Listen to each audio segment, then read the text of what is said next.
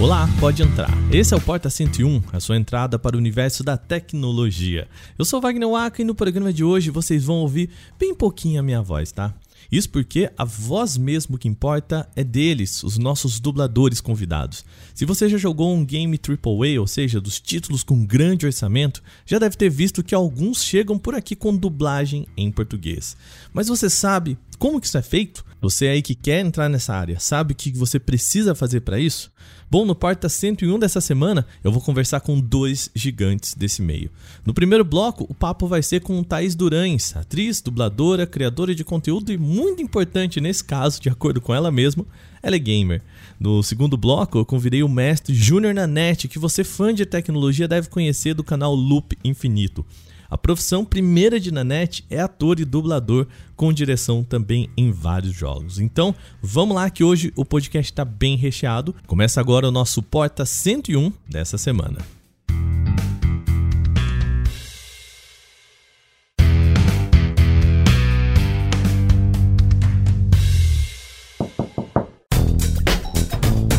Antes de irmos para o nosso podcast, nosso tema principal aqui do Porta 101, eu só quero lembrar vocês que a gente tem um podcast novo, que é o Vale o Play. Entra lá no feed do podcast Canaltech aos domingos, em que a gente vai falar sobre cultura pop, cinema, séries, filmes, games, tudo que você pode curtir aí no seu final de semana. A gente vai discutir com a nossa redação aqui. E nesse domingo, a gente já soltou um episódio sobre She-Hulk, a série da Marvel que tem sido lançada semanalmente pelo Disney Plus. A gente também já falou de House of Dragon lá, então já tem dois episódios muito legais para você curtir. Se você gosta de cultura pop, eu vou deixar aqui o link na descrição desse podcast para você ir lá e também seguir o nosso outro feed e não perder nada, beleza? A gente espera você lá.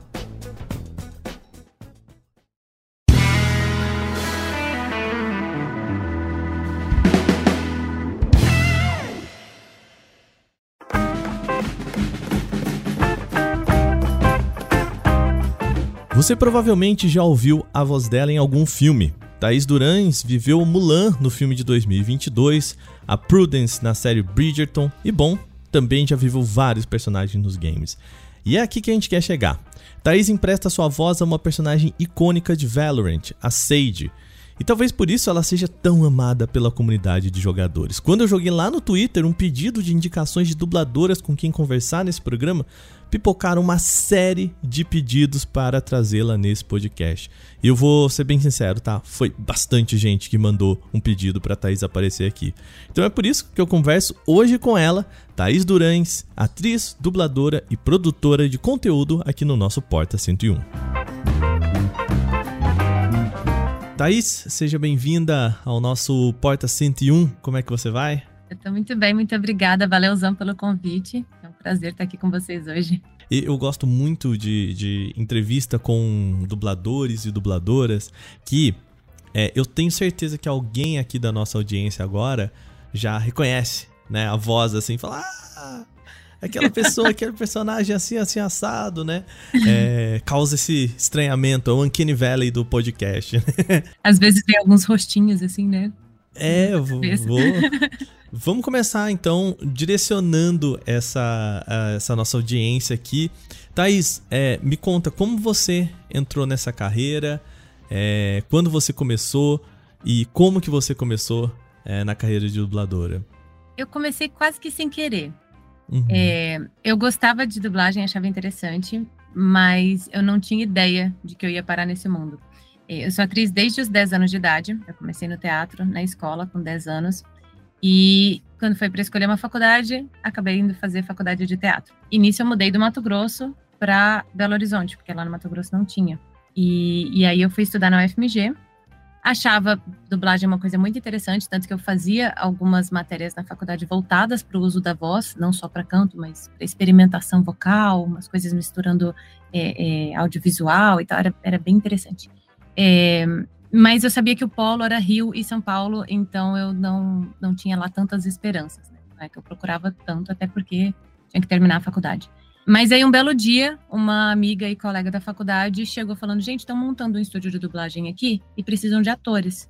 Pô, achei super interessante. Ah, eles vão fazer um workshop e depois vão ver quem que topa trabalhar e tal. Eu não consegui fazer o workshop, porque eu tinha que fazer uma cirurgia de desvio de septo, e aí eu estava operada na época, acabei perdendo o workshop. O rapaz que eu namorava na época, que também era amigo da faculdade, é, é, participou e vários amigos lá da faculdade participaram, então eles me contaram como foi e tal, mas não foi a mesma coisa, né? Foi uma pessoa daqui de São Paulo para poder dar workshop lá. E aí começaram a trabalhar no estúdio. Aí assim que eu recuperei tal do nariz, é, eu fui lá para poder fazer um registro e aí, meu namorado da época já estava trabalhando com eles, alguns amigos também. E aí fiz um registro o cara falou: Nossa, a gente está precisando de uma voz aqui assim, porque chegou um filme assim, sensato, beleza. E aí já comecei a gravar um filme e foi bem desesperador, porque eu não tinha ideia do que eu estava fazendo. O diretor também não tinha ideia do que eu estava fazendo, porque ia um diretor daqui de São Paulo para lá. Só que ele não foi por várias questões, e aí contrataram um, um, uma pessoa lá mesmo, só que ele era músico. Ele não era ator, ele não era. Foi uma coisa um pouco complexa, é, vamos dizer. Quase mambembe, eu diria assim. não. E, e aí, assim, ele não tinha ideia do que estava fazendo. Eu também não, era a primeira vez que eu realmente fazia aquilo, né? Profissionalmente falando, eu só tinha feito experimentos e estudos ali na faculdade, mas não profissionalmente. E era uma personagem de 12 anos de idade, num filme de época, de guerra. Ela berrava em alguns momentos coisas tipo: Daddy, Daddy, please, no, come back. E eu lá no microfone: Não, papai, oh, papai, não, te, oh, não, papai. Porque eu tinha que fazer uma voz de 12 anos de idade, eu tinha 22 uhum. na época. ficou horrível, ficou horrível. E, eu era protagonista do filme, assim, ninguém Meu tinha Deus. ideia do que estava acontecendo e foi protagonista. Isso é uma das coisas que eu falo pra galera que tá começando. Não tenham pressa de querer começar e já fazer protagonista, porque vai ficar ruim, velho. Vai, não vai faz dar ali, bom. Faz ali o atendimento número 3, né? O, Exato, Mulher de Vermelho, é. Rapaz 4, sabe? é, é, é legal começar assim, porque aí você vai pegando um jeitinho, pegando um macete, aprendendo uma coisa aqui, coisa ali, e vai aumentando né, o tamanho dos personagens com o tempo, até você ter bagagem para tancar um, um, personagem desse tamanho. Enfim, aquela personagem não era para mim, aquele nada ali estava certo. Mas, enfim, comecei a trabalhar lá. E, e foi uma experiência muito legal. Eu realmente fui aprendendo como fazer. Mas hoje em dia eu vejo todo. Foram quatro anos ali em Belo Horizonte. Mas hoje em dia eu vejo como um período de trainee. Porque a gente, como não tinha ninguém que já trabalhasse com isso antes, a gente foi aprendendo a fazer à medida em que apareciam coisas, né? É, e aí, de repente, eu fui para o Rio de Janeiro. Era uma época em que a gente não tinha tanta informação assim no Google, né?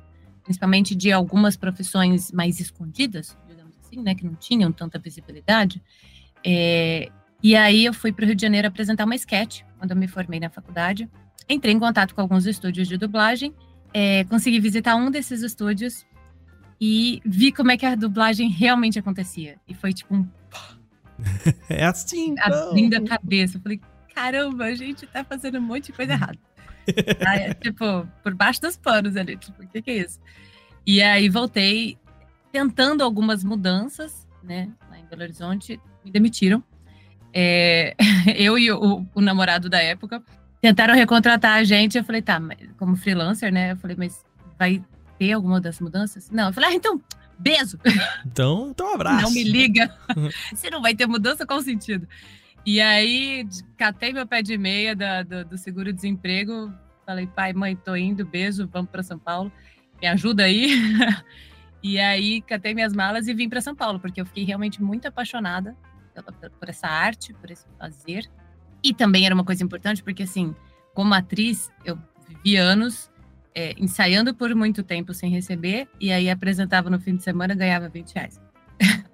a, a, matemática financeira não batia. Não bate, né? Seis meses para ganhar 20 reais no final de semana, né? Exato. Então, assim, fiquei realmente apaixonada pelo fazer, né? Pela dublagem. É, e também era uma forma de sustentação possível. Né? Eu vi que dava para eu viver com, com, esse trabalho e levar o teatro em paralelo, né? Não levar como hobby, né? Mas levar em paralelo ali, sem que fosse o meu, o meu carro-chefe. Então eu vim para São Paulo no começo de 2012, fiz um curso de dublagem aqui é, fiz um curso básico, era um, eu fiz lá na Universidade de Dublagem, e tinha dois módulos, o básico e o avançado. O básico, eles antigamente, não sei como está hoje, é, eles liberavam até para pessoas que não tivessem DRT, né, que não fossem atores, participar, porque tinha muito fã, muita gente interessada só em conhecer, saber como é que era, uhum. às vezes trocar uma ideia com a galera ali. É, aí o avançado já precisava ter o DRT. Né? Como eu tinha de qualquer forma, né? eu tinha feito a faculdade de teatro, eu fiz o curso básico e foi muito legal ver é, as diferenças que tinham e o quanto eu precisava correr para progredir naquilo, até porque eu tinha chegado com três anos ali de vícios, né? De, trabalho que a gente foi construindo em cima de vícios e que não foram tão legais assim. Então foi muito legal ir trabalhando essa desconstrução e reconstrução. Mas e aí eu comecei, digamos que do jeito certo, ligando para os estúdios. Oi, tudo bem? Posso mandar um e-mail com um material? É, sou fulano de tal, será que rola um registro, alguma coisa assim? Aí você fica ligando nos estúdios ali. Eu dei muita sorte que eu terminei o curso, foi de segunda a sábado, um intensivo, o dia inteiro. É, aí eles deram uma lista dos estúdios, né, que eram mais ativos e tudo mais, telefone, endereço. Liguei em vários, consegui um para poder fazer um, um, um registro. É, na semana seguinte, eu estava muito fresca, assim, do curso, né? E ainda agendei para fazer duas aulinhas na, no dia anterior, né? Tá mais segura. As aulas basicamente eram, a diretoria escolher algumas cenas de material que eles tivessem, eu ia ficar dublando e, e treinando. dirigindo. É, era um treino. Uhum. É, e aí fiz isso no dia anterior. E no outro dia fiz um registro, a galera adorou. E aí já começaram a me chamar para trabalhar. E basicamente foi o único estúdio em que eu consegui por um ano. Uhum. Então era assim, uma escala, a gente chama de escala, né? Quando te chamam para gravar alguma coisa, é escalada para quê? É, uma escala por mês, de uma hora. É, de repente, seis meses depois eu tinha duas no mês, aí mais um tempo depois, três no mês. Demorou tipo um ano e meio até eu ter é, um personagem fixo ali, que todo, todo dia quase que eu ia, toda semana pelo menos eu ia, e às vezes eu ia mais de uma vez por dia, mais de uma vez por semana. É, então demora um pouco esse processo. E eu, enquanto isso, ia tentando em vários outros estúdios e nunca funcionava. E aí, quando eu peguei esse trabalho maior que era fixo, a menina desandou a falar até não querer mais. Então, quase todo dia eu estava lá no estúdio. O pessoal foi me vendo na pedra, que a gente chama de pedra, que normalmente ou é um monitor, é, ou um papel, alguma coisa que tem que estar tá lá informando é, dublador tal, vai gravar episódio tal, da produção tal, com o diretor tal. Tem que estar tá uhum. aí lá, avisa. E aí tem a escala do dia inteiro, né? Então, tipo, você chega para procurar o seu nome, você vê quem que vai gravar ali no dia. E nisso o pessoal que ia passando, diretores de outras casas, né, de outros estúdios, viam que eu estava ali todo dia, com um certo volume. E aí pediram meu contato e começaram a me escalar em outras casas. Rolou um boca a boca aí. Rolou um boca a boca. E, e aí que eu consegui começar a espalhar na dublagem, né? Uhum. Porque não, não, ficar ligando e tudo mais, que é uma coisa chata, mas que tem que ser feita, não estava rolando. E, é. e foi assim. E aí eu fiquei por 14 anos. Uau. E, e, me diz uma coisa, a gente tá falando nesse podcast, a gente tá no podcast de tecnologia, né? E um dos pontos de curiosidade, né, que a gente traz até esse assunto para cá é a área de games, né? De dublagem de games. É, quando você. Eu imagino que você, né, como você disse, entrou fazendo série, filme, né? Personagens para para essas mídias. Quando que você foi ali e fez um personagem para games? Qual foi o primeiro? Você se lembra? Eu acho que o primeiro, eu não tenho certeza absoluta. Eu acho que o primeiro foi pro Batman Arkham Knight. É, eu fiz umas personagens pequenas, assim, dentre elas eu me lembro de uma policial que ficava, aqueles NPCs que ficam parados, uhum. assim, né? E aí era o Batman chegava para conversar com ela, né? O player chegava e ele ficava soltando aquelas frasezinhas, né? Ah, o morcegão é muito legal, não é? Eu gosto muito dele, tô doida para encontrar com ele um dia. A gente tem que patrulhar, sabe aquelas frases assim que você fica dá um passo, volta, um passo, volta, e aí tem que fazer um monte de frases ali. Uhum. E eu lembro dessa, que era uma personagem simplesinha, mas foi muito, muito bacana, assim, tipo, a primeira, sabe? E, e, eu me lembro assim, né? É, nessa indústria de games, é, lá nos primeiros jogos, até os jogos que começaram a ser traduzidos aqui pro Brasil, muito tempo antes, tô falando de jogos de computador, né? Eles eram feitos lá fora, né? Com uma. Eles às vezes um, uma pessoa que morava nos Estados Unidos era falante de português, mas ainda era um, um português, né? É, estranho. É, um português meio, às vezes com um sotaque de Portugal, às vezes um gringo falando português, né? E é, você participou dessa, né, pelo que você está falando, dessa leva de que os estúdios começaram a puxar isso mais para aqui pro Brasil, né? É, você sentiu que começou a, a rolar mais trabalho relacionado a isso quando, assim? Com certeza é, tem crescido cada vez mais.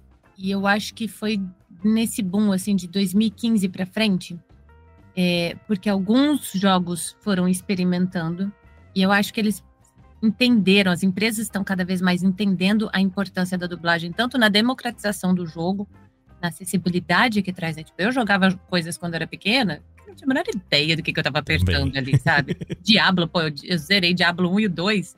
Eu não falava inglês, eu não entendia nada, só apertava ali, ah, esse aqui, olha que daguinha bonitinha.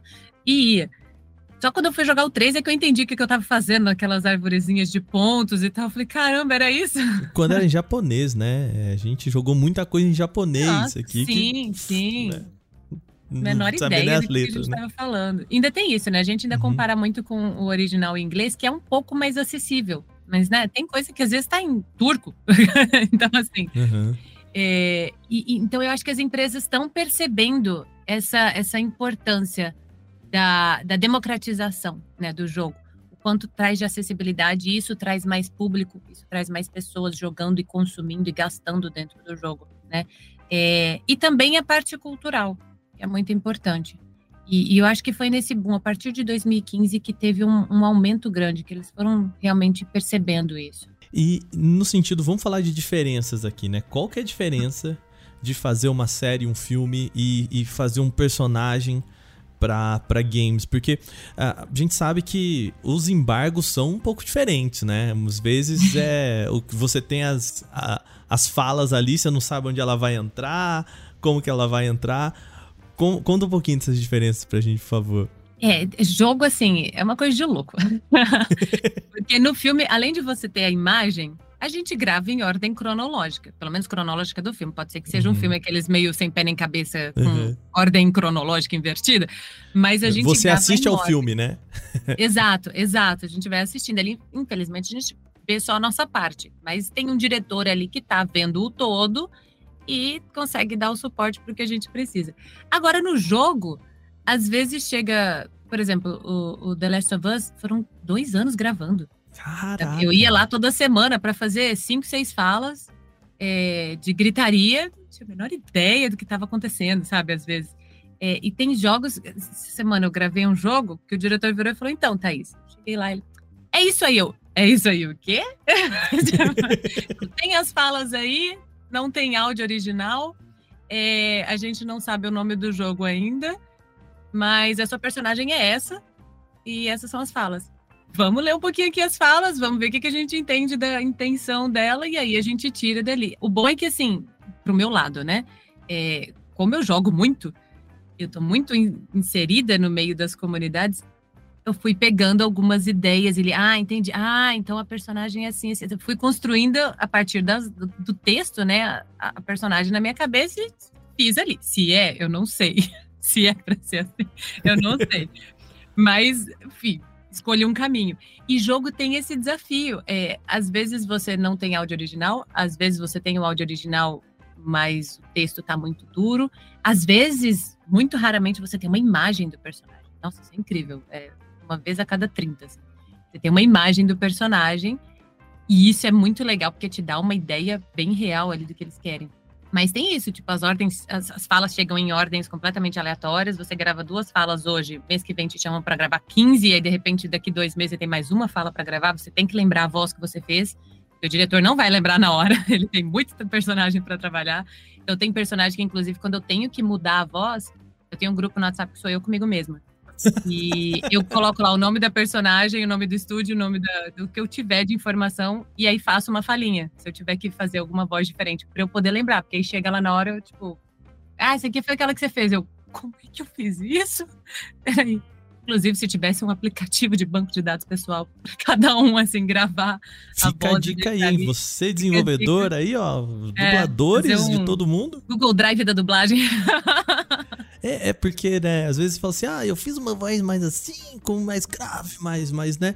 E, cara, sei lá, que eu lembro, imagino que você deva ter é, muitos personagens, né? É, é meio é, aquele filme, né? O, o. Como é que é? Não é fraturado? Qual que é o nome do filme? É, é o Fracture, que cada hora, é. cara, é uma pessoa diferente, Isso. né? É que eu, só, eu também só lembrei o nome em inglês, mas ele tem um nome em português é, que não é então, é exatamente a tradução do nome em inglês. Aquele lá, gente, é, do, do, cara que tem muitas. Você ouvinte né? aí já entendeu do que a gente tá falando. é. Mas você já chegou alguma vez para gravar? A gente tá falando aqui, né? Você não sabe exatamente porque tem muitos NDAs, né? É o estúdio com medo do jogo vazar e tudo mais, né? É, mas já teve algum jogo assim que você, antenada no meio assim, descobriu qual jogo era antes de te contarem? Esse. É? Eu fiz essa semana. Olha aí, já, já, Porque já eles pegou, não tinham ideia pegou. de nada, eles não sabiam uhum. nada. Eu saí dali googlando um monte de coisa. Eu falei, não, é um personagem mais ou menos assim, mais ou menos. Descobri o nome do jogo, descobri qual é a desenvolvedora, não sei o que, a data ajuda, de né? lançamento. Né? Eu já tô assim, opa, agora eu sei o que, que, é. Então eu acho que eu fui na linha certa. É, lembrando, né? A Thaís não Esse pode contar pra gente que ela tem NDA aqui, né? Então é, a gente então, vai respeitar assim. isso. Mas o, o, próprio Valorant foi um que, quando eu fui fazer um te o teste, é, eles não falaram nada. Era uma coisa de super sigilo. Eles não falaram nada de quem era o cliente, que tipo de personagem era, nem nada. É, eu cheguei eles falaram: ah, então, a gente tem um teste aqui para você, essas são as falas, e é de um jogo.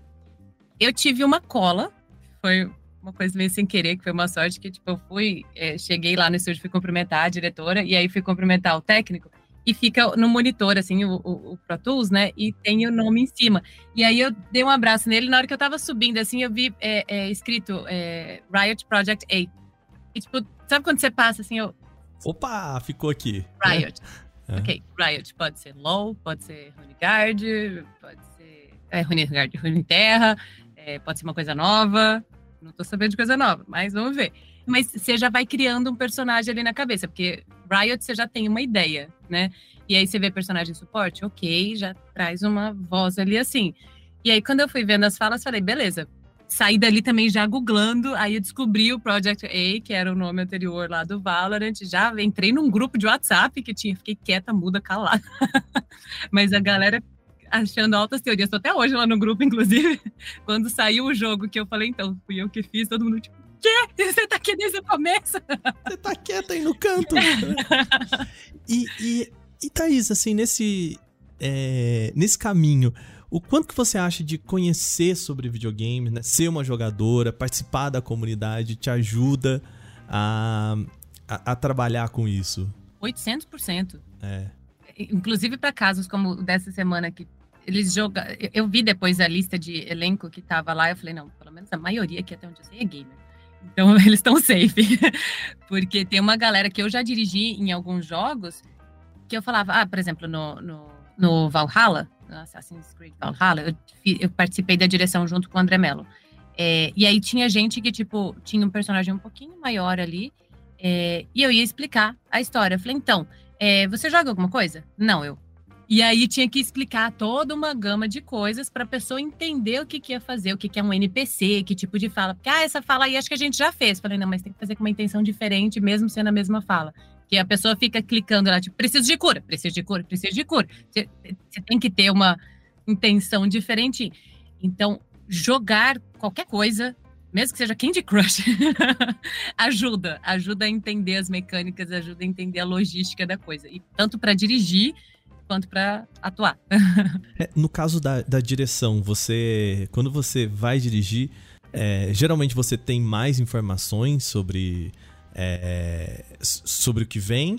Ou é como quando você é contratado só para dublar um, um, uma personagem? Né? Porque eu imagino que nem sempre vai ser essa loucura de, olha, é o seguinte, é um jogo, as pessoas jogam, duble, né? Tem um controle.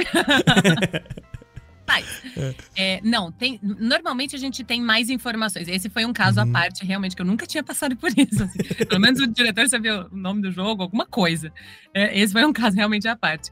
É, mas normalmente a gente tem um pouco mais de informações, mas depende do projeto, do, do andar da carruagem e tudo mais. No Assassins, por exemplo, eu entrei com um bonde andando, porque teve um delay grande por conta da pandemia, da quarentena tinha que ser gravado presencialmente. E aí, quando começou, era um volume muito grande para o diretor que estava fazendo. Então, ele ficou gravando os personagens principais e me chamaram. Eu falei, bom, já joguei Assassins antes, adoro cultura viking, Vamos na fé, só que assim, me mandaram na sexta-feira, segunda-feira eu tinha de 8 da manhã até as 7 da noite, gente agendada, um atrás do outro. Falei, bora lá, bora ver na fé. E às vezes a gente passa por alguns perrengues, mas a coisa normalmente funciona bem. É, e alguns projetos costumam até, às vezes, ser um pouco mais detalhados. O primeiro que eu dirigi foi o Immortal Phoenix Rising, e eu até dirigi duas vezes ele, porque eles fizeram uma primeira versão do jogo, mandaram todos os áudios gravados com todos os textos e eles mandaram na ordem de cronologia das coisas. Oh. Então, tipo, tinha uma fala da Afrodite, ela conversava com sei lá quem, e uhum. ficava ali ela conversando com o fulano. Normalmente a gente recebe, tipo, Afrodite, fulano, e não sei o quê. E esse veio, tipo, na ordem dos diálogos, então eu consegui adaptar o texto e tal, pensar em coisas que pudesse fazer. Fiquei um dia inteiro ali antes no, no estúdio, eles falaram, vem pra cá e tal, que você vai poder mexer no texto. Putz, foi muito legal. E aí mandaram imagens dos personagens e tal. Fomos, gravamos o jogo todo. Uns meses depois, eu achei que o negócio já tinha lançado, ficava procurando informação nada. Eles resolveram fazer do zero, porque o jogo estava um pouco mais infantilizado do que eles imaginavam. Isso mundialmente uhum. falando, estava uma coisa meio educativa e não era a intenção. Então resolveram mudar o jogo todo. E aí a gente foi regravar. Eu comecei a fazer e aí me puxaram para Assassins, acabei não continuando a fazer ele. Mas esse foi muito legal, porque tipo, deram todas as informações possíveis. Aí depois acabou mudando muita coisa, mas foi muito legal, foi muito diferente. Assim. É, até é, pensando no, no jogo, no, no pacote completo, né? A gente vê muitas vezes, é, não só dubladores, mas também tradutores falam muito isso, né? Que às vezes você pega o pacote. A gente teve o exemplo recente do Elden Ring, que foi traduzido e um do você escolher como seria o peito do personagem, ele estava traduzido como, se não me engano, baú, porque é, é a, a, a, Chest! É, é o chest, né? Ele pode ser tanto traduzido como peito, né? O, o peitoral, como baú, né? E a pessoa recebeu a palavra chest sem contexto nenhum. E a tradução foi essa. Isso é muito comum nos videogames, né? Quando chega para você, você tem essa capacidade de adaptar também? Ou é isso, o que chegou porque às vezes é isso, né? A gente lembra daquela dublagem anos 80, né? Os tiras estão chegando, né? Pô, quem que fala macacos tira, né? Mordam. É, macacos me mordam, né? A gente não fala isso, né? É, então. É, na dublagem, a gente tem total liberdade para mexer no texto. Né? Obviamente, respeitando a obra original e respeitando a, a, a voz do diretor. Mas nos jogos, a coisa muda um pouco de figura. Porque depende muito se o cliente fez a tradução com o estúdio ou se foi uma, uma tradução terceirizada. Se for uma tradução terceirizada, a gente não vai poder mexer. E isso é até é uma forma de, tipo, mostrar para o cliente que, tipo, cara, arranja alguém melhor para fazer, é. sabe? Que entenda o que está fazendo, ou faz com a gente, porque a gente sabe o que está fazendo. Então, assim, não pode mexer. Porque se a gente ficar mexendo, aí a gente está fazendo um serviço que não foi pago para ser feito. Ah. Isso é bem ah. complicado. Nossa, já tiveram vezes em que, tipo, a gente viu coisas que ficava assim, o diretor se remoendo, eu me remoendo, o técnico, tipo, vai ser isso? Ai, é, vai ser isso. Ser, né? É o que veio, né? E, nossa, é muito triste.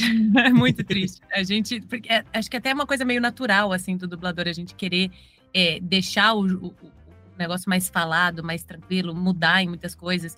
Quando a gente tem a liberdade de, de mudar o texto, é, é, é incrível, eu acho ótimo. Quero até contar um caso é, no Dying Light 2, eu estava dirigindo o Rodrigo Andreato. E, gente, ele é uma máquina incrível de dublagem. É surreal. Eu, eu ficava alterando no texto tudo que o dublador. Eu falava: olha, pode deixar bem soltinho se você encontrar alguma piadinha, algum trocadilho, alguma coisa. Experimenta, joga. Se não couber, eu te aviso e a gente refaz. Então, tipo, ele fazia qualquer alteração, eu, ele não fez nenhuma fala do jeito que tava. Mudou todas. E era assim: ouviu, fez, ouviu, fez. Não tinha aquela de ficar procurando e tudo, fazendo. Tanto que ele acabou a última falha, eu tava. Ele tá tudo certo. Eu, só um instantinho que eu tô alterando três falas para trás ainda. Tipo, falei, ok, agora Peraí que eu tô fazendo a ata da reunião aqui, né? É, tipo, ele mudou praticamente todas as falas. A tradução era do próprio estúdio, então tinha essa liberdade. E ele teve uma jogatina ali, ele pegou o pique do personagem e foi mudando, e foi tudo encaixando, sabe? Foi incrível. Praticamente não precisei dirigir, eu só ficava sorrindo e digitando. É, Mas quando... é muito legal quando a gente tem essa liberdade. Quando você fala que a tradução foi é também do estúdio, a tradução só para o áudio, né? O estúdio, o estúdio ele pode também fazer a tradução de, de texto ali que vai na legenda. Porque é, é engraçado, né? Porque às vezes eu vejo um, um jogo é, principalmente, eu imagino que você também deve fazer, porque eu sei que você também faz lives, né? Às vezes a gente fala assim, ah, vou deixar aqui na Twitch a, a, legenda e o áudio, porque às vezes a pessoa tá assistindo no mudo, às vezes a pessoa tá, enfim, o áudio tá baixo, eu tô falando em cima, né? Pra... E a, o que você fala em português não é exatamente o que aparece na legenda às vezes, né? É, e aí eu posso dizer que são duas empresas que fizeram as coisas, é isso? Às vezes são duas empresas diferentes, às vezes é até a mesma. É, mas rolou essa. Não, acho que se, se tiver discrepância, são duas diferentes. Porque tem empresas que fazem só a localização de voz, porque isso tudo é o pacote da loca... porque a gente fala dublagem no dia a dia, mas para jogos o termo correto é localização. Uhum. E aí pode entrar em voz, pode entrar em texto de tela, pode entrar em texto de, de legenda, é, é, texto de tela, tipo uma placa que está escrito exit. E aí eles mudam aquilo. Eu acho que se tiver discrepâncias foram em realmente locais diferentes. Porque mesmo esse do Dying Light lá, depois que eu, eu fiz todo esse trabalho de ficar digitando bonitinho, alterando o texto para mandar para eles o que estava escrito, de fato, né? Se precisasse legendar, eles avisaram: ah, não precisa não, porque tem a pessoa lá do depois que faz. Eu, ah, tá bom, obrigada. Ah, que legal, escrevi tinha tudo uma pessoa do controle, é, do controle de qualidade lá que ia fazer e, e que fazia toda essa preocupação com a legendagem. É, às vezes é uma diferença boba, né? Às vezes é, é, é um, um, uma frase que tá ali na voz ativa e na legenda tá na voz passiva, mas significa a mesma coisa, né? Sim, no fim das contas. E, e, mesmo nas séries a gente vê isso acontecendo também. Eu assisto muito dorama, muita série coreana. E sempre assisto dublado com legenda. E volta e meia, tá? Uma coisa discrepante, assim. Às vezes um tá falando sim e no outro tá falando não. Eu fico. É, qual que tá é. mentindo pra mim? e aí nem dá para pegar o áudio original, né? Não sei que é. você fale. Olha, né? Tô estudando, mas assim, eu tava inclusive fazendo minha aulinha aqui de coreano. nossa audiência que, que tá aqui só no, no, no áudio aqui, nesse momento, a Thaís pegou um caderninho aqui e mostrou para mim, né? Tá estudando ali. Tô aqui estudando.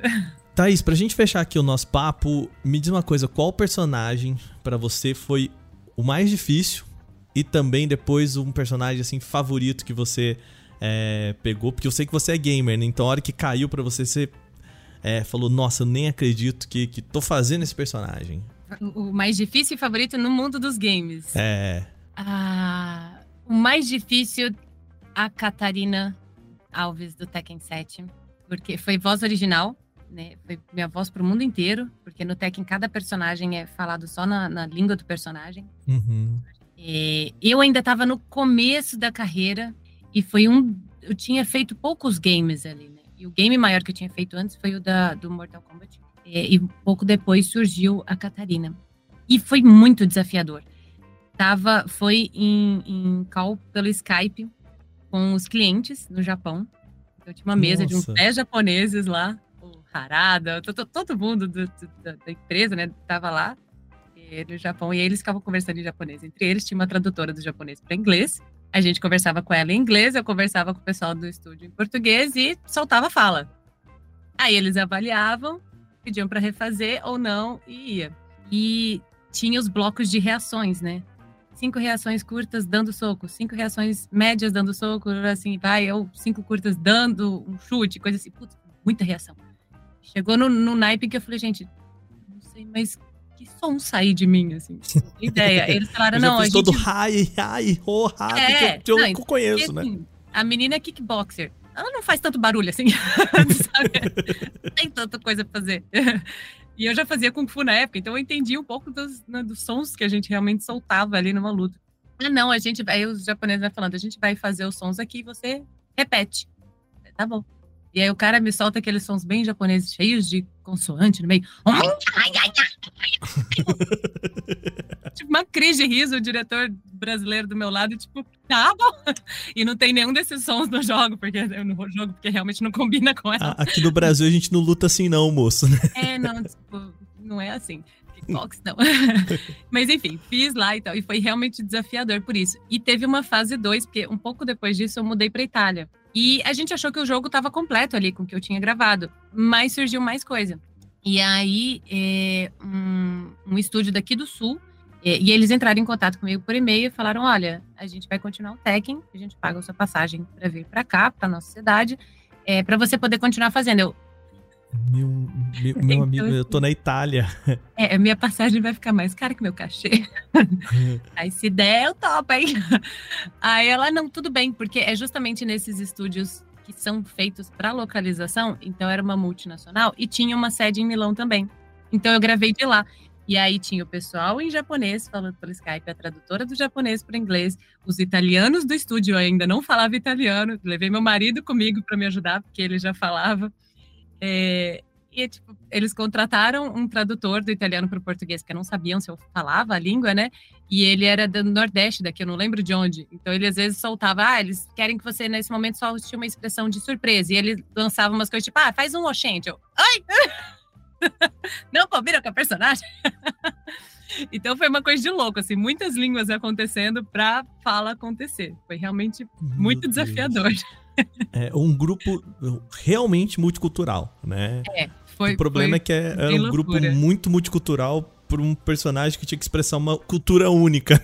Exato, exato. Não, e tanto que depois eu até cheguei a dar uma entrevista uma vez para a galera dos Estados Unidos e eles falaram: a gente sabe que você está falando português, mas a gente sente japonês a fala. Tipo, eles percebem que foi tão moldado ali a coisa que eles sentiam quase que uma métrica japonesa em algumas falas.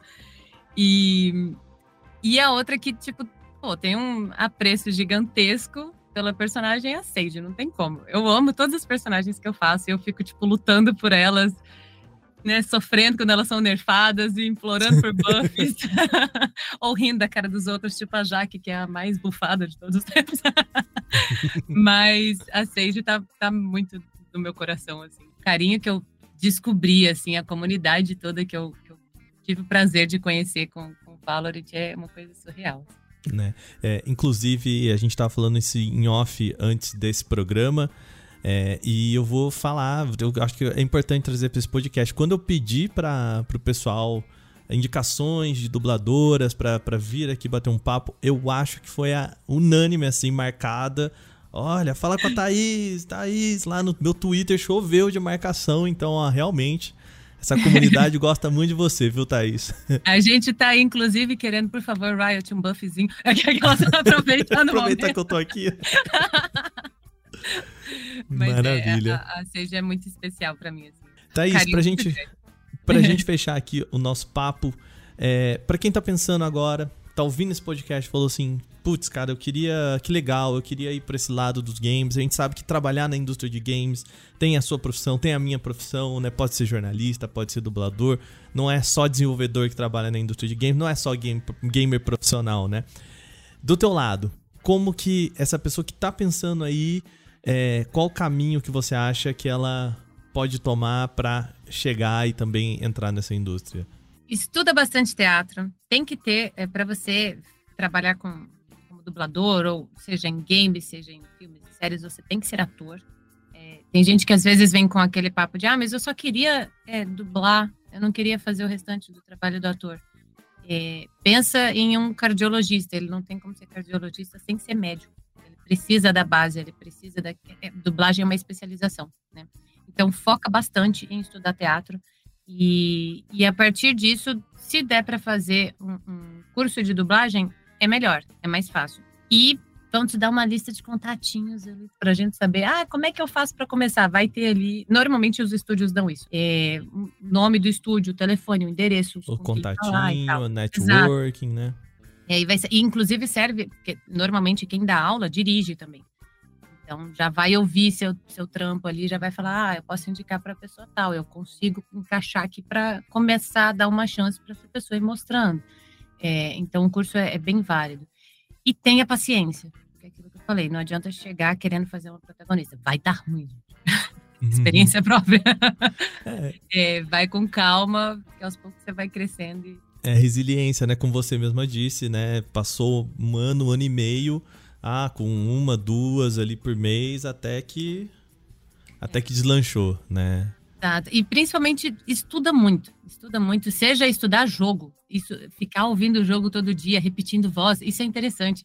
Eu até hoje fico assistindo dorama, quando tá dublado, um dublador que eu acho interessante, que eu gosto do trabalho, ele faz uma coisa, eu repito. Ah, isso aqui é diferente, isso aqui é interessante, pô, isso aqui é interessante. E vou buscando coisas. Muito bacana. Thaís, obrigado coração você ter vindo aqui bater um papo com a gente. Você é super simpática, um amor de pessoa.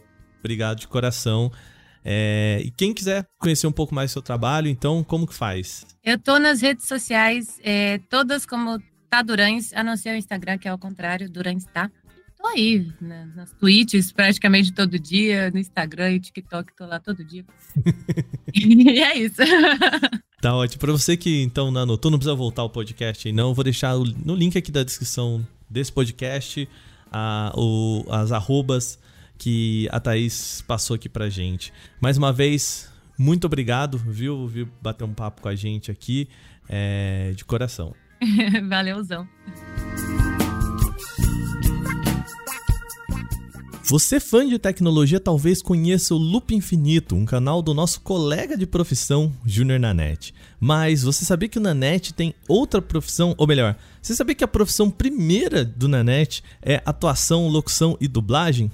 Pois é, eu não sabia. Fiquei sabendo só para esse podcast. A lista de trabalhos dele como diretor de dublagem e também como dublador para jogos é bastante vasta. Ele empresta voz para o Jäger em Rainbow Six Siege, Baraka em Mortal Kombat 11, Aatrox no Halo Wars 2, Sharon em Grand Chase e muito mais. É uma pessoa que entende de tecnologia e entende de dublagem, ou seja, tem tudo a ver com o nosso programa.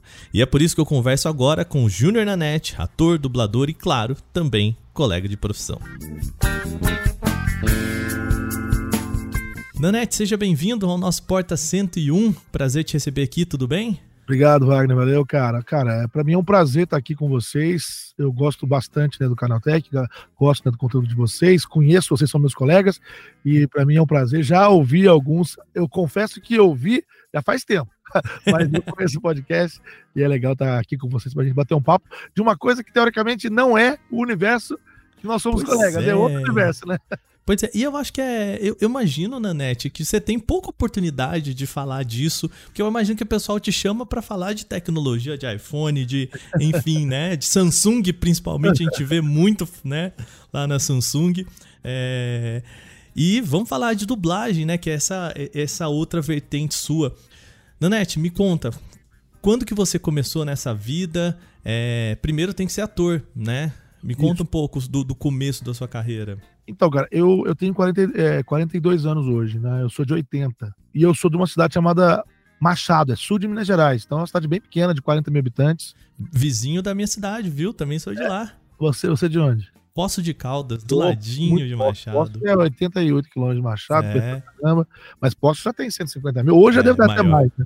É. Tá batendo os 200 já. É, quando a gente, a gente que eu, eu, eu quero de Machado, a gente falava assim, é, é, gente, a, a, cidade grande era posto de causa pra gente, né? Ou Porto Alegre também. Mas é. Então, lá eu. Mas eu comecei a fazer teatro lá, com 14 anos, lá em Machado. E eu fiz teatro de Machado, e eu já tinha essa coisa. E como é que eu fiz teatro? Eu, eu era aquela, aquela criança barra adolescente é, imparável né, na sala de aula, né? E aí a escola. Eu estudei até a quarta série de uma escola pública, e depois na quinta eu fui para uma escola particular. E aí na escola particular, eu tava na sétima série, hoje em dia já mudou de tudo, negócio de série aí, mas. E aí a diretora já tava, não sabia o que fazer mais, e aí eles tinham um plano de ter um professor de teatro para fazer atividades extracurriculares, né, tal. E aí ofereceram para que eu fizesse teatro, para eu canalizar essa energia tão louca que eu tinha. E aí eu virei ator nesse momento, com 14 anos de idade. Em 94 eu virei ator, comecei a fazer peças, eu fiz algumas peças, então eu descobri a minha paixão pela interpretação. E hoje, se você me perguntar minha, minha profissão, é isso. Eu posso falar que eu sou empresário? Sou empresário. Posso falar que eu... Mas eu sou ator, cara. Essa é a minha profissão, entendeu? Assim, de raiz. E aí, dentro do, do ator, você pode se desenvolver em vários, em vários aspectos, em vários ramos, né? O ator, ele pode ser um apresentador. Então, quando eu era criança, pequeno mesmo, e eu ficava lá com os familiares e alguém me perguntava o que eu queria ser quando crescer, eu falava que eu queria ser ator e apresentador. E é justamente o que eu sou hoje, cara. É muito legal isso, né? Porque, sabe, eu sou astronauta, tipo, mas eu, eu, eu, eu, sonhava baixo, eu sonhava com uma coisa meio lúdica, né? Mas, mas é isso, é o, é o que eu faço hoje. Então, eu comecei a fazer teatro, mas era um teatro amador, lá no sul de Minas, lá em Machado. Aí, tudo bem, eu ia em Varginha, eu ia em Poço de Caldas, eu ia em Pouso Alegre, que eram cidades grandes ali ao meu redor, e eu até participava de festivais de teatro, ganhava prêmio como ser melhor ator, mas ainda assim é um microcosmos ali. Eu ficava ali, né? Então nunca fui profissional da área. Depois a vida te cobra para você ganhar dinheiro, né? Tipo assim, Os não, boletos chegam, né? é, você não pode ficar com esse negócio. Uhum. Aí eu fui fazer direito em Alfenas, que é uma cidade vizinha ali também. Sou formado em direito pela Unifenas, que é a Universidade Federal de Alfenas. Federal não, universidade é uma, é uma, é uma particular de Alfenas. E aí, por que eu tô contando isso tudo? Porque em paralelo a isso, eu já gostava de tecnologia, gostava de, de teatro. Durante, eu fiz teatro até eu entrar para a faculdade, depois eu parei, porém eu dava aula de teatro para os meus colegas no curso de direito, que afinal de contas o advogado ele tem que ter a arte da interpretação. É meio performático, né? É, Principalmente tem- se for júri, né? Que, que tem a parte do Uhum. penal, né? Do, do criminal, né? E aí eu dei aula de teatro também dentro da escola, mas assim, não como professor oficial da, da faculdade, mas para os meus colegas, como se fosse algo paralelo, assim, entendeu? Uhum. E a coisa foi meio que caminhando em paralelo. Neste meio tempo, eu abri uma lan house em, eh, lá em Machado. Caraca. Eu fui dono de lan house, então eu já tinha essa coisa de tecnologia, game, tudo junto ali, entendeu? É, esse caminho de- duplo, né? Sempre gostei de, de, de, de- Eu tinha esse tino meio de negócios, assim, sempre tive também. Então, acho que vem de família também e tal. E aí, eu tinha uma lan house, abri em 2004, já estava fazendo faculdade, comecei em 2000, final de 2000 a faculdade, então eu tava tudo em paralelo ali, sacou? E aí concluí a faculdade em 2005, nunca exerci direito na minha vida. É, aí eu tinha a lan house, foi até 2008, quando fechei a lan house e abri um cinema, que também tem tudo a ver com dublagem, né? Eu fui dono de cinema de 2008 a 2016, eu já tinha o loop quando eu... Mas isso onde? Em Alfenas, o cinema Em de Alfenas meu. Alfenas. E aí, é, o, o meu sócio tinha um cinema em Machado, que era uma cidade menor, né? E por que eu tô contando isso tudo? Porque em 2010, o bichinho da dublagem me mordeu. Por quê? Nesse meio tempo eu não falei, eu trabalhei em muitas rádios.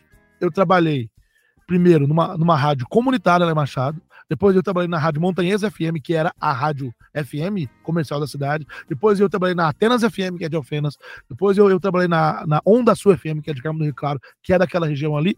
E por fim, eu trabalhei até 2007 na 104 Mais, que é que você deve conhecer lá de Poços, que hoje é uma retransmissora da Jovem Pan, né? Uhum. Então, é, e, aí eu tinha essa paixão, que era o teatro, e trabalhar com microfone. Eu usava, inclusive, esse microfone é muito famoso nas rádios, que é o, o Shure SM7B, todas as rádios têm. E aí, hoje eu tenho, tipo, vários dele, eu acho que é, é é uma tara, né? E aí, tem um aqui, tem mais três ali. É o sonho, né? O- É, é, para quem, não, pra quem não, não, não visualizou, geralmente quando você vê um corte de podcast no, no Instagram, a pessoa tá com um microfone desse na frente. Né, na net. É isso. Então eu, eu. E aí, quando eu. É, Eu já tinha parado, em 2007 eu parei de fazer rádio, eu já tinha parado de, de- de fazer teatro, eu tava numa- vida de empresário, e saí de uma lan house, que era uma coisa que eu gostava também, mas que lan house eh, meio que fechou no, em todo lugar, porque não tinha mais sentido ter lan house, né? É, e, e eu tava com o cinema, mas o bichinho falou pra mim assim, cara, sabe aquele negócio que você gosta? Então, interpretação. Sabe aquele outro negócio que você gosta? Tipo, falar no microfone? Ser comunicador, né? Então, eu queria juntar a arte de interpretar com a falar no microfone. E aí eu descobri que eu não tava inventando nada, que isso já existe. Chama dublagem. Tipo, dublar é você interpretar no microfone sem ninguém tá te vendo, né? E uma oportunidade também na net de, de é, ter uma profissão é, com um- uma certa segurança financeira maior, né? Eu tava conversando com a Thaís Eu, eu não também, tinha né? essa visão nesse momento, mas É. é, é- é bom você, você trazer esse assunto. Porque a, a Thaís mesmo, né, que participa, participa desse podcast também, a, a entrevista antes da sua aqui nesse A programa, Thaís. Thaís a Durães. Ah, pô, Thaís é nossa colega. É, ela, ela disse, né, falou, olha, é, um dos momentos foi, cara, eu, eu gostava muito de fazer teatro, né, performático e tal, mas é, é aquele negócio, né, passar seis meses ensaiando, ela, ela que fala, né, a frase é dela, seis meses ensaiando pra apresentar no final de semana e às vezes vir 100, 150 reais, né, é, Não, a- o mercado de, de teatro em si, assim, claro, você tem os musicais, que tem, é outro, né, é outro, é outro, como, é, chama, é outro cenário, né, mas é, é, é, é difícil, cara. Eu conheço muitos atores excelentes que passam realmente necessidades por conta do mercado ser bastante voraz. No, no teatro, que eu digo, né? Enquanto que na dublagem, não é que a dublagem é um, é um mar de rosas, assim, não é isso mas a dublagem ela é um mercado é, bastante é, pulsante, porque tem muito trabalho. Digo assim, tá, sempre tem trabalho, né? Se você for uma pessoa dedicada, você tem trabalho. E você não pode negar, até porque senão você não entra no. Não, tipo assim, no esquema, né? Os caras querem que você seja disponível, né? E, claro, claro. E, e se, você, se você for bom, se você é, corresponder, você pode sim ganhar dinheiro e viver bem. Então, assim, você não vai ficar. Difícil ficar milionário, entendeu? Mas assim, você vai viver bem, você vai poder viajar, você vai poder. Você entende o que eu tô falando? Sim, é... boleto pago, segurança é, não, financeira, não, não, a gente tá falando um aqui. Um carro né? bom, uma casa boa. Então, tipo assim, é bom. E. Mas, então é isso. Mas eu não tinha essa visão. Quando eu pensei lá em 2010, eu fiz uma pesquisa que eu fiz, cara, pus no Google, velho. E até serve de é, informação para quem tá nos ouvindo agora, cara. Tipo assim, muita gente, eu escuto muita gente que quer entrar nesse mercado e que fala assim, ah, mas é muito difícil, é muita panelinha, é eu não sei o quê. Aí eu falo, onde você mora, querido? A pessoa fala, eu sou de São Paulo. Eu falei, eu era do sul de Minas. de Machado, meu cara, amigo. 300 quilômetros, você tá maluco? Eu falava assim, cara, eu não conhecia ninguém não, viu?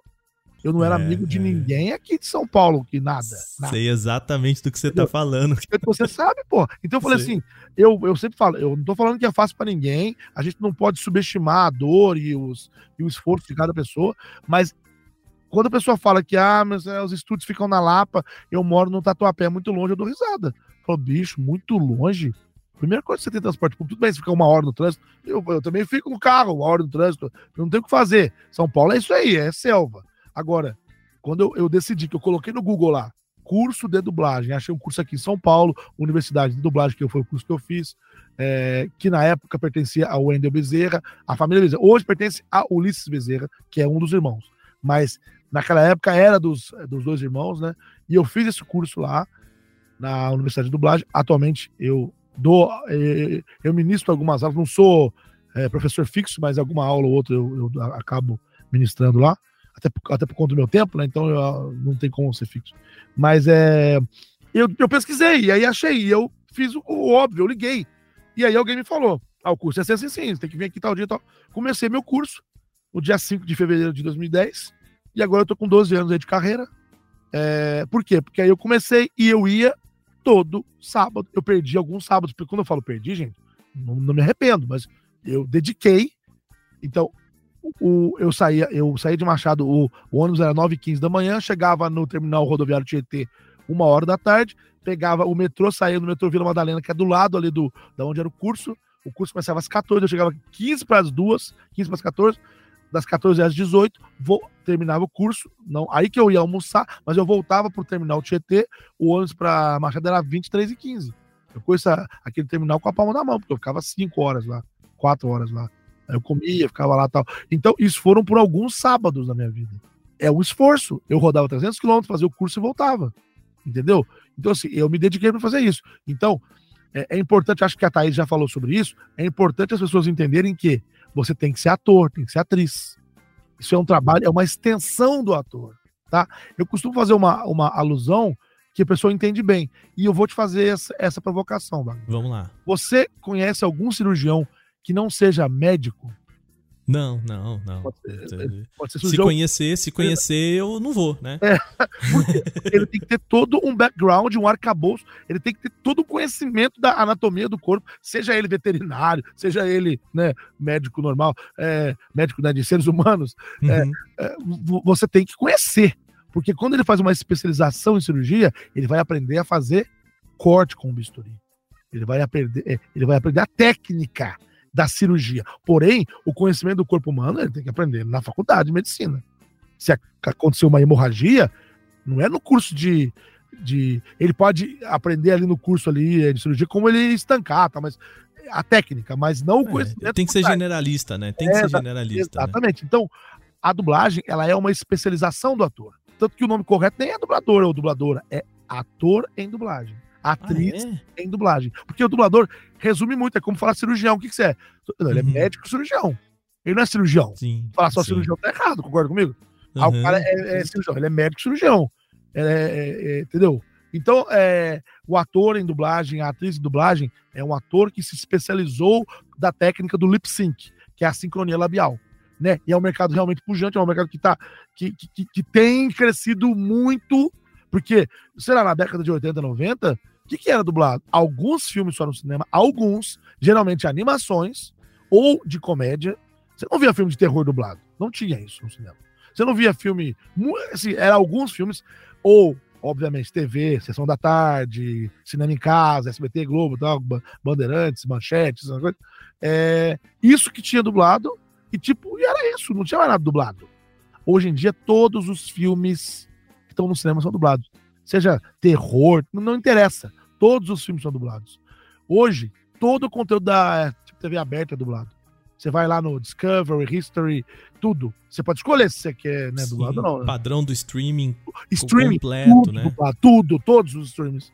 E, e, e, posso falar, eu sei que existe um preconceito, que as pessoas acham que a dublagem é feita para pessoas, é, que existe uma questão de, é, de capacidade, sabe assim? Tipo, é, não consegue ler. Não é, consegue ler e tá, ver o negócio óbvio, ao mesmo tempo, né? Óbvio que é muito útil para, uhum. para pessoas que, né, que não conseguem ler, que são analfabetos, ou para pessoas que já têm dificuldade de, às vezes, de ler a letra pequena ali da, da legenda, não é nem que não sabe ler, mas é uma questão de visão mesmo, né? Inclusive para deficientes visuais, isso daí é. Você pensa como a dublagem é inclusiva nesse caso? Total, total. É, é total, a pessoa. E o, também o, o quão é grave quando se muda todas as vozes. Pensa numa pessoa deficiente visual que assiste um Game of Thrones, que aconteceu na quinta temporada ou na sexta, mudou todas as vozes. Pensa que tamanho de sacanagem Uhum. Que não sabe o que tá acontecendo. É, é, muito, é, é, muito engraçado. Eu, eu assisti é, a, a série 24 Horas é, toda dublada no, na Globo. Eu, eu, na época eu tava estudando e voltava. Aquele negócio de férias pra cá, pra cá dos pais, não dormia nunca, né? Assistindo na madrugada. Eu falo, para mim, o Keith Sutherland até hoje fala português, assim. E aí depois eu fui assistir, eu falei, não, peraí, que que. E o pessoal, né? Não, não é isso que ele fala, né? Esse, é, cara... As pessoas vêm falar comigo sobre dublagem e falam, ah, porque dublagem não sei o que é ruim, não, não. Eu digo, quem, quem é dessa vibe, né?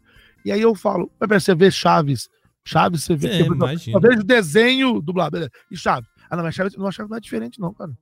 Chaves é uma, é uma série, é uma, né, um, tipo um sitcom, mas não é, não é bem isso, mas enfim, é mexicano, né, tal, que o Bolanhos é, criou lá e, tipo, tem uma dublagem icônica. E você acha que não tem erro? Claro que tem erro no Chaves. Acontece que tá tão enraizado, tá tão no nosso coração, que, que tá tudo perdoado. Entende? Os caras vão pra Acapulco, puseram aqui agora já. Tá certo, concorda comigo? Porque, tipo assim. Usa umas palavras que a gente não usaria nada. Aerolito, é, né? O que, é, que é aerolito, né, amigo? E a gente, e assim, e, e pra gente é um benchmark. É falar, olha, tal. Então, tipo assim, e com os recursos que eles tinham. Os caras eram, eram super-heróis. Super-heróis da época. Não tinha Google, não, amigo. Não tinha Pro Tools, não. Era tudo ali, ó, no rolo de filme. Dublava era difícil, cara. Nanete, eu queria aproveitar, já que a gente tá falando de tecnologia, estamos num site de tecnologia, né? É, você tem, tem, aí, então, pensando em 2010, aí já 12 anos de carreira, né?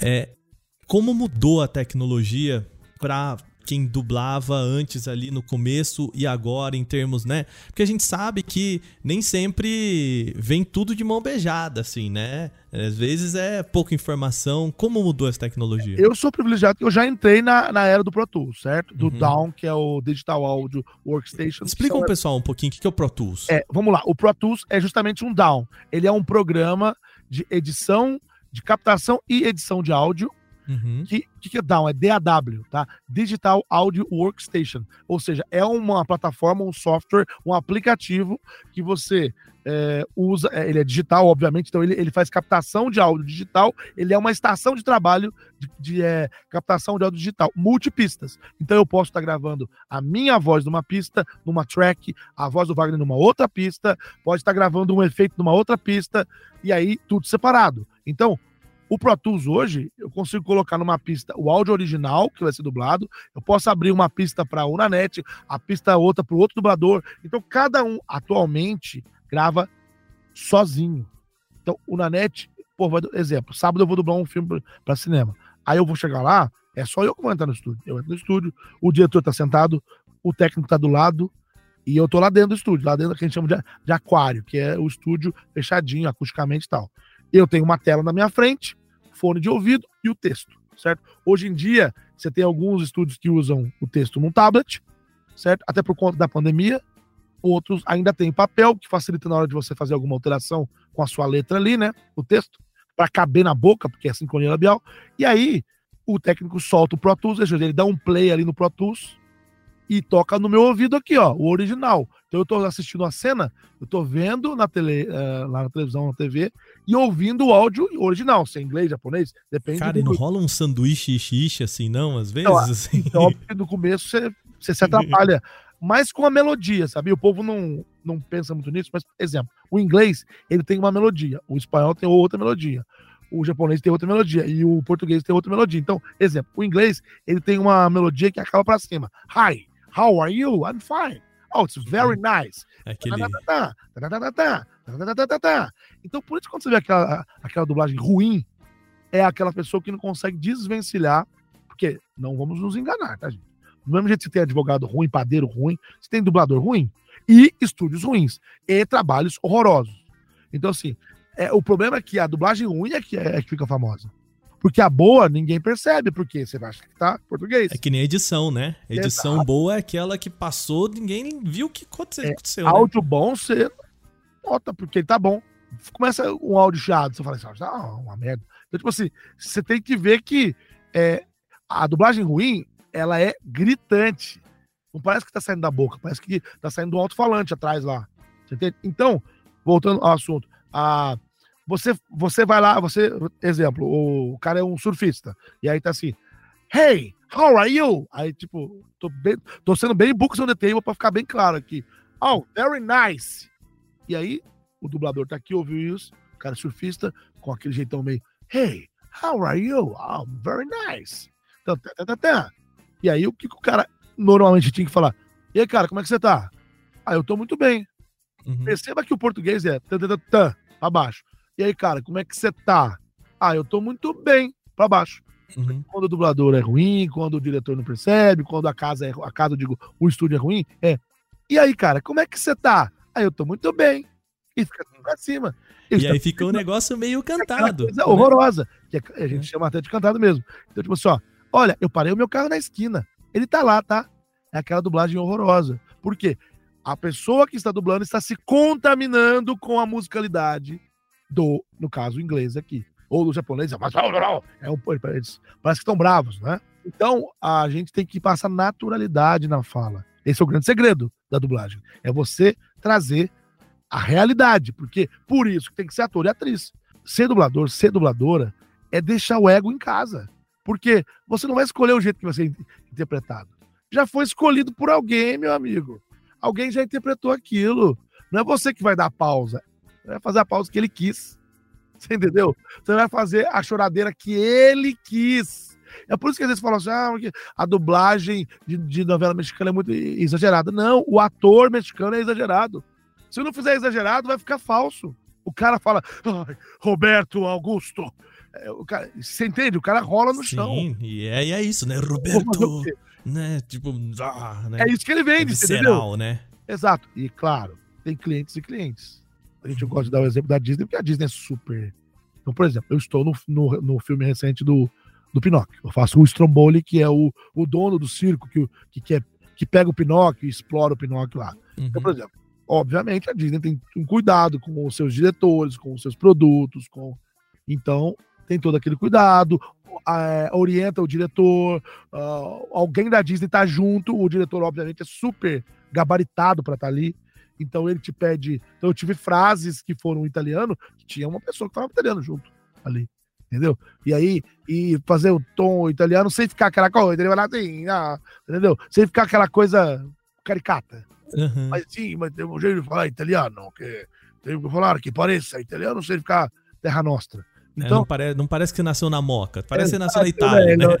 É isso, né? Então, cara, eu falei um monte de coisa aqui, mas só para dizer que realmente a, o idioma ele, ele, ele tá ali, não é para dificultar, mas ele é um dificultador. Então você precisa se desvencilhar do, do idioma, seja ele qual for, entendeu? Então a dublagem é, é puramente técnica. E, assim, óbvio, tem o, o, o talento do ator e da atriz, ele tem que estar presente, mas é a história da faculdade de medicina. A hora que você vai, que você vai fazer especialização de cirurgia, Você não tem que ter um talento de médico, você tem que ser técnico, porque a hora de cortar o bisturi ali você tem que ser técnico. Então, você tem que ser ator e atriz super talentoso, porém na hora de fazer a sincronia labial é técnica. É técnica. E vamos falar um pouquinho então sobre o, a parte games disso, né? Porque uhum. eu sei que você falando assim, não, quando eu tô ali no filme e tal, tem o cara aqui falando do meu lado, e a gente sabe que quando você tá fazendo game, às vezes tudo que você tem é um texto acabou, né? É, conta é, primeiro, Nanete, qual foi. Você lembra qual foi o primeiro jogo que você fez? Lembro sim. Olha, eu me especializei em game até por esse histórico que eu falei. Já tive lan, é, lan, house, desde criança tinha os videogames, aí o meu irmão tinha outro, e aí o meu amigo tinha outro, sabe? A gente fala, ah, esse tem um Phantom System, eu vou ter um Master System. Aí depois o meu irmão tinha um Mega Drive. Aí eu tinha um Game Boy. Sabe assim? Era é, o conceito do interior era, era alguém na rua era conhecido o fulaninho que tinha o videogame tal, né? É, não, é exatamente é isso. E aí eu tinha o Super Nintendo, mas o outro ali tinha, sei lá, o Nintendo 64. Enfim, era isso. Aí eu sempre gostei de, de, de videogame, a vida toda. Sim, até hoje. E foram essas paixões que eu, que eu descrevi. Teatro, depois veio o rádio, depois veio a dublagem, né? o próprio cinema em si. Hoje eu dublo para o cinema, mas o próprio cinema em si. Hoje a, a, a, a, minha voz está na tela do cinema. Já fiz alguns filmes, né? Mas é, é, O ponto é, eu nunca pensei que fosse ganhar dinheiro com game. Sempre pensei que só fosse gastar dinheiro com game. Gasta muito dinheiro com game, né? E aí eu fiquei assim, cara, beleza. Aí eu comecei a dublar. E em 2014, eu já tinha quase quatro anos de carreira, mais ou menos, eu fui chamado para fazer um game, nunca tinha feito. E aí, quem estava dirigindo também era meio que, não digo que era o primeiro game deles, não, mas eles alugaram o estúdio, foi meio improvisado, porque não era um estúdio de. Lo... Até o termo correto, gente, é localização de games, não é dublagem. A dublagem também é uma localização, tá? Mas é, o termo que a gente usa é, comercialmente é localização de games. Então, a localização, eles não eles não estavam num estúdio de localização de games, era um estúdio alugado de música. Então tinha um técnico, tinha um diretor, eles pegaram um cliente e esse game era Rainbow Six Siege. Nossa tá? senhora. Não, coisa pequena, né? Coisa é, que ninguém exato, joga, assim, eu, ninguém lembra, né? Soft e tal. E eu faço o Jäger até hoje. Então, assim, o Jäger, que é o especialista em bombas, é um dos principais é, agentes ali e tal. Eu não tinha a menor ideia. Então, falava as falas. O que, que, que, que o game tem? Ao contrário da, da dublagem, que você tem a imagem, que você. Um filme. O filme tem duas horas. Então, o filme tem duas horas, é aquilo ali, gente. Se o cara entrou no metrô, pegou o metrô, saiu do outro lado, ele só vai andar no metrô naquele, naquele tempo. No game, não. Porque quem controla o player é o jogador. Quem controla, quem é, o, é o, o protagonista, vamos pôr assim. Então, se a pessoa quiser entrar no metrô várias, se for de mapa aberto, claro, né? Quiser entrar no metrô várias vezes num dia, em horários diferentes, tem que ter os trem passando, o povo conversando, ou a, o falante do metrô falando outras coisas, entendeu? Então, tipo assim, é o tipo de coisa que se você não tiver conectado, é, sabendo tudo que está acontecendo, não vai, você não vai imprimir uma verdade na voz. Então, primeiro, você precisa ter um bom diretor para te falar, porque você não vê. Uma, coisa que eu falei até agora. Quem faz game não vê imagem nenhuma. É um a papel, gente... né? É, na verdade, a gente não tem papel. É a tela. É uma, é uma, uma planilha na tela. Uhum. E o Pro Tools, são duas telas. O, o, o, dublador, o ator e a atriz que fazem localização de games, eles precisam de duas telas, ao contrário da, da dublagem. A dublagem é uma tela com o vídeo e o papel aqui, ou o tablet, né? É, seria outra tela. No caso do game, são duas telas. Uma eu tô vendo o Pro Tools, que eu vou me seguir o quê? Eu não tenho boca, mas eu tenho Wave. Então eu vou fazer dentro da, daquela Wave lá, entendeu? E a outra tela é um, geralmente uma planilha ou é Excel, ou é um programa próprio do estúdio que eu trabalho, eles têm um software próprio, mas é tipo uma planilha mesmo, que quem, é, quem controla é o diretor. Então, o ator que está lá dentro, a atriz que está lá dentro, eles veem duas telas. Uma tela do técnico, uma tela do diretor. Uma TV em cima da outra. Certo? E aí, existem vários tipos de arquivos. Arquivo que você tem que sincronizar o Wave, arquivo que é livre, que você ouve e grava do outro tamanho que você quiser, arquivo que tem uma margem de erro. É super complexo, é outro universo, entendeu? E aí eu fiz o Rainbow Six, fiz o Jagger lá, o Jagger, e ele tinha, por exemplo, olha só, eles estão vindo, eles estão vindo, eles estão vindo. Ele tinha três formas diferentes, gritado, suado e tal. gravei aquilo. 2014, não tinha a menor ideia. Comecei a fazer game 14, 15, 16, 17. Eu comecei a dirigir game no estúdio da, da Unidub, que é o estúdio do Wendel Bezerra. E eu dirigi game, comecei fazendo Detroit Become Human, que é um game que eu dividi a direção com o Glauco. Na verdade, o Glauco. Super expressivo, né? A história ela, é, ela é super importante, né? E, aliás, esse game, o diretor lead, a gente chama, é o principal, é, era o Glauco. Eu tava entrando naquele momento no estúdio, eu era o diretor assistente. E ele é o, o principal desse jogo. Eu fiz, eu fiz alguns personagens, dirigi bastante, bastante, algumas horas aí desse, desse job. E o Detroit, como você falou, ele é um game de decisão, então você precisa é, escolher alternativa. Você vai, você vai apostar que você, você, você vai mostrar a arma para ele ou você vai tentar convencer ele é, no papo.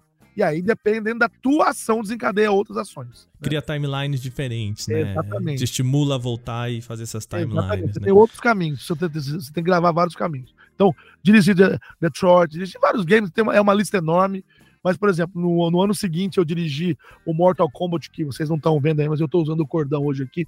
O Mortal Kombat 11, que eu sei que teve aquela polêmica lá da, da Pitch, que foi o 10, não foi o 11. Mas nem foi culpa do estúdio, vou deixar isso bem claro. Que não foi também a Unidub, foi outro estúdio, colega nosso. Mas aí é escolha do cliente, são coisas que não tem nada a ver, né? Mas eu dirigi o 11, o 11 foi lançado no, em abril de 2019, eu dirigi ele em novembro de 2018 e ele foi eleito em 2019 a melhor é, localização de games do Brasil, em português do Brasil, né? Ganhou o prêmio, foi muito legal. E eu dirigi vários outros games lá na Unidub, fiquei lá quase quatro anos, três anos e dez meses. O último game que eu fiz lá foi o. Foi até junto com o Cyberpunk, que, que, né, que foi o, o Watch Dogs Legion. Foi um ano e meio de direção e mil e duas mil e quinhentas horas de direção. Caraca! É um game muito grande, que é de mapa aberto, e para quem jogou sabe que você pode jogar com qualquer pessoa no mapa, você pode mudar a qualquer momento com qualquer pessoa. É. Então, todo mundo tem que gravar todas as falas do jogo. É, e é muito, muito louco, né? Muito legal você falando na net, porque às vezes a gente tem a impressão, assim, que as pessoas falam: ah, o jogo tá pronto, só falta então talvez a dublagem.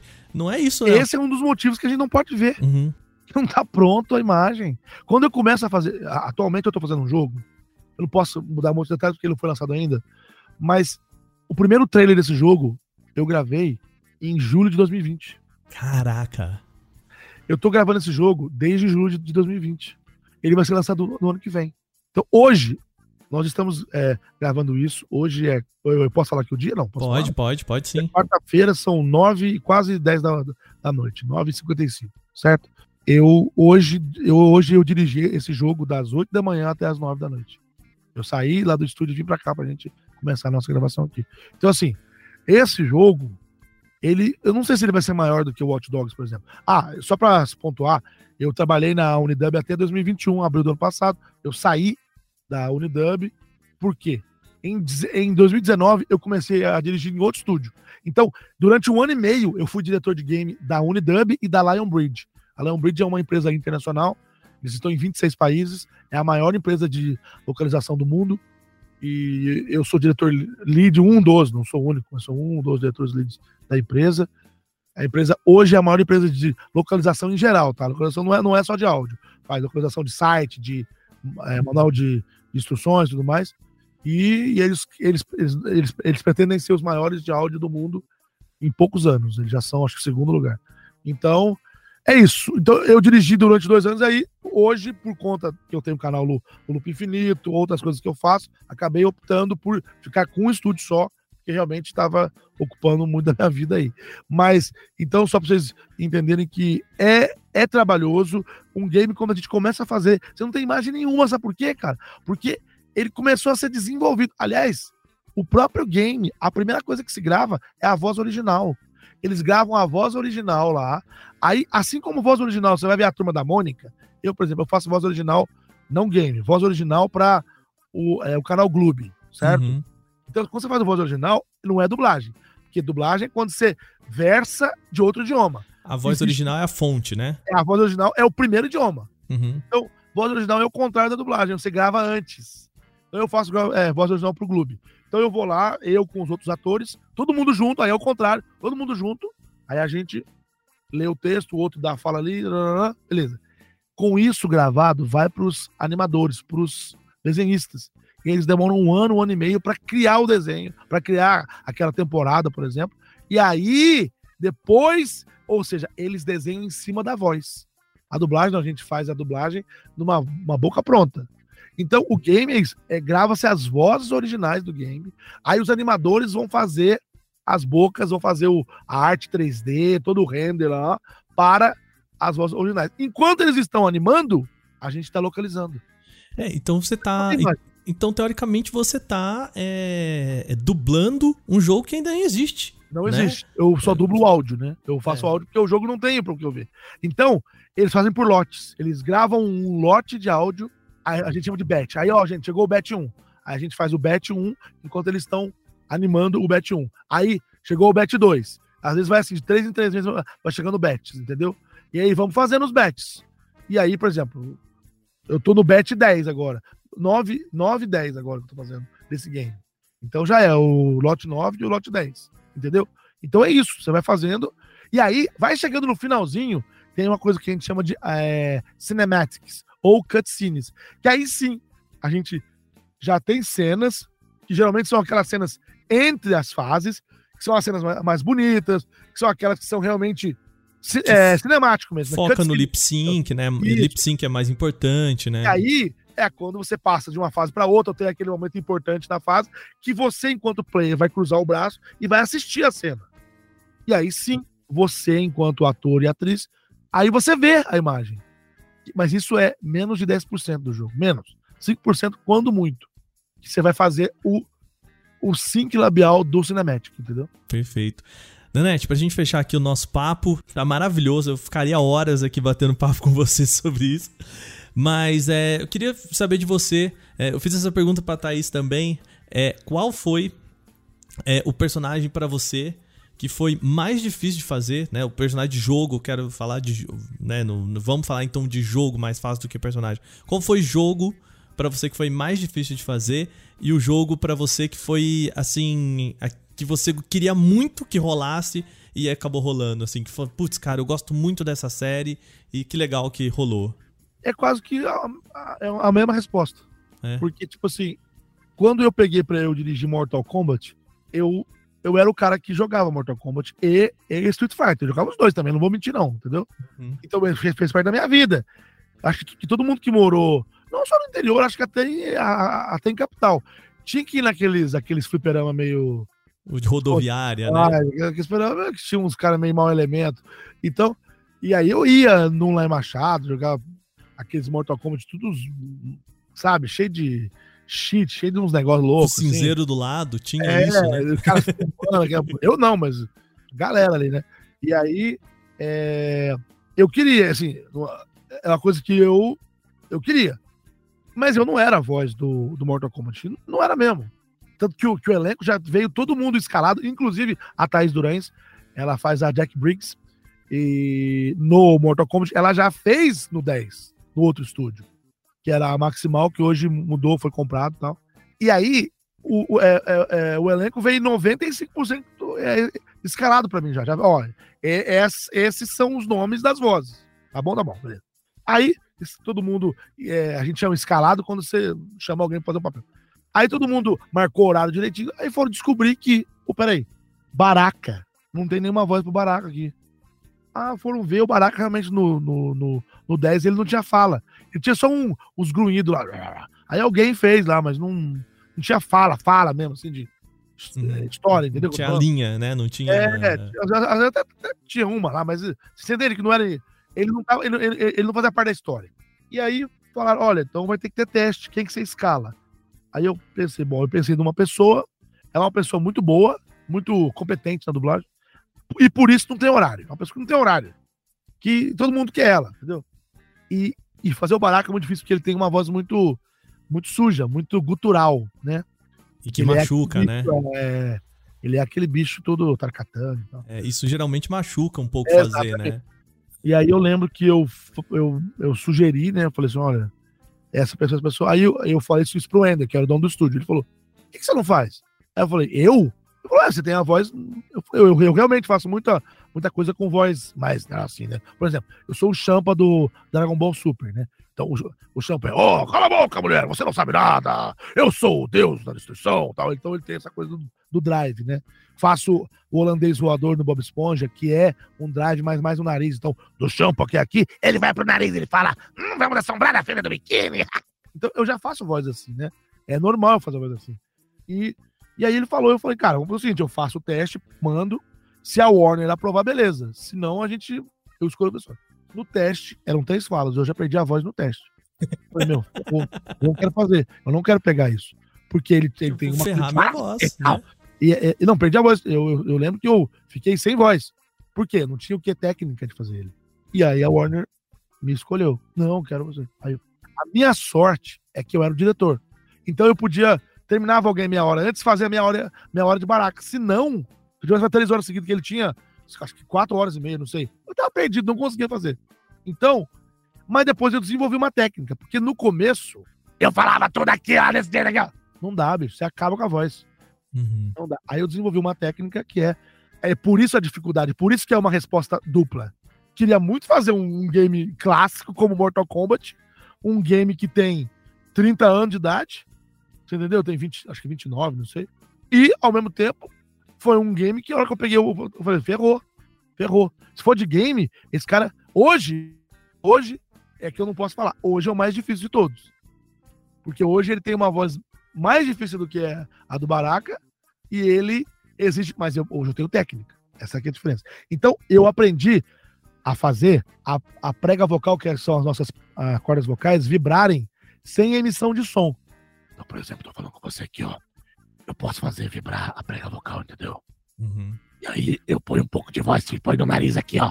Aí eu falo, tá catando idiota, eu vou moer seus ossos. Eu posso gravar cinco horas seguidas, porque eu não estou gastando a minha voz aqui, ó.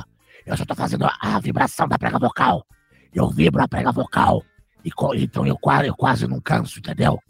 Então é assim que eu faço a voz do, do Baraka. Então é difícil para mim, assim, era difícil. Hoje é mais fácil, assim, ah, você é uma criatura nojenta, eu vou acabar com você, Tarcatânio.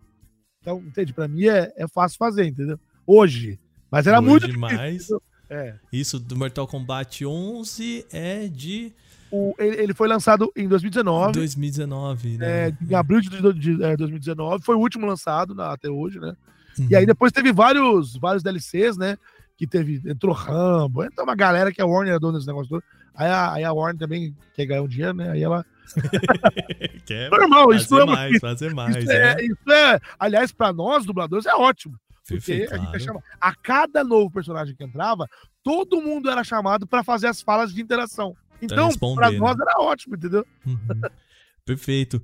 Nanete, obrigado de oh, coração obrigado. você ter vindo aqui. Vou te chamar mais vezes para bater o papo com a gente aqui no, no, no, nosso podcast. Uma delícia. Eu, de verdade, eu ficaria horas e horas aqui batendo papo com você. Pena que a gente tenha nosso, nosso limite de tempo aqui. É, é eu sei muito. E eu vou deixar para você, é, tá aqui no, no canal Tech. Você tem, é, cara, eu acho que muita gente aqui também ou já acompanha o seu trabalho ou também é, pode conhecer um pouquinho mais. Então, como que o pessoal te conhece aí nas redes sociais? É, compartilhe com o pessoal aí, quem quiser trocar uma ideia com você. Ó, eu tô no Instagram e no Twitter, que são os meios mais fáceis de você me encontrar. Em ambos os casos, arroba Júnior na net. Lembrando que na net é um nome com dois N's, dois T's e I no final. Então, Júnior, por extenso. Depois, N-A-N-N-E-T-T-I. N-A-N-N-E-T-T-I. Júnior na net. Tô lá, converso com as pessoas no Instagram, no Twitter. Tem também as outras redes, mas são essas que eu uso, são essas que eu respondo, que eu participo. E também estou no YouTube. E aí, como Loop Infinito. Uhum. O, é, o Loop Infinito é um canal de tecnologias, nós, nós somos colegas, participamos, viajamos juntos, sempre tem as coberturas aí, Estamos sempre juntos. O Loop Infinito é um canal que tem nove anos de existência, completamos agora em agosto. E falamos de tecnologia também. Então lá eu não, não falo sobre dublagem, às vezes nas lives acabo comentando sobre dublagem, mas o foco do canal é tecnologia e é isso daí, né? Eu, eu, eu, é um assunto que eu vivo, que eu respiro e quem, sabe outro dia a gente vem aqui para falar mais de tecnologia, que é um assunto que é muito legal, né? Tá joia. Obrigado, Nanete. Você que tá. Eu vou deixar uma pulguinha para você lá no Instagram do, do Nanete, que é você provavelmente vai encontrar ele andando de moto em cima de uma mala. É. Tá? eu tenho uma malinha que é uma. chama Motobag. Existem vários modelos dessa, mas a que eu tenho, eu peguei numa CS, na CS 2019 e, cara, essa mala faz muito sucesso nos, nos aeroportos. Não, eu andei né? com ela na Coreia, andei com ela na China, andei com ela agora recentemente na, na, é, na Alemanha, em Berlim, em Frankfurt. E, rapaz, pra onde eu ando, essa malinha faz sucesso. É, uma malinha assim. Então vai lá que tem. Provavelmente você vai ver um, um stories de vez em quando aí do é. Nanete. Segue lá que andando, você vai ver. Andando em cima dessa, dessa mala. Nanete, obrigado mais uma vez, viu, meu querido? Obrigado, cara. Valeu pelo convite aí. Um grande abraço para todo mundo aí do, do Canal Tech. Tô sempre participando também aí quando tem os prêmios de vocês. Então, tô sempre como júri lá. É um, é, um, é uma felicidade ser convidado por vocês aí. Ao contrário do que muita gente pensa que nós somos concorrentes, no YouTube não existe isso. Na verdade, o que, o que existe é, obviamente, cada um faz seu trabalho, quer fazer o melhor, e, e não vou ser hipócrita, mas nós vocês não têm ideia do quanto a gente se ajuda. É, então, verdade. um precisa do outro, corre lá, você tem aí, eu preciso fazer aqui e tal, e é isso. E não é igual a televisão, que se você está assistindo SBT, você não pode assistir Record. Não, você está assistindo, você pode assistir o meu unboxing, o unboxing do Canaltech, e o unboxing do, de todo mundo, e a gente está junto. Essa é ideia, essa é ideia. Isso Obrigado, aí. meu querido. Valeu, cara, um abraço e até a próxima. E com isso a gente encerra o Porta 101 dessa semana. Eu espero que você tenha gostado de ouvir essas vozes deliciosas que a gente sempre acompanha no universo dos videogames, também, claro, em séries e filmes e também animes. Se você gostou desse programa, deixa um comentário pra gente no nosso e-mail podcast@canaltech.com.br. Você também pode fazer um comentário lá nos nossos feeds, tanto do iTunes quanto do Spotify. Deixa pra gente uma avaliação lá, colocando o que, que você achou sobre esse programa, sobre o nosso podcast, o que, que você gosta e gostaria que a gente trouxesse pra cá. Beleza? A gente vai ficando por aqui, mas lembre-se, a nossa conversa continua nas redes sociais, é só você procurar por Canaltech em todas elas. A gente tá no Twitter, no Facebook, no Quai, no TikTok, tem rede social, a gente tá por lá, é só procurar de novo Canaltech, tá joia? A gente vai ficando por aqui no podcast dessa semana. Lembrando, a gente volta na próxima segunda-feira com mais um Porta 101. Até lá, tchau, tchau!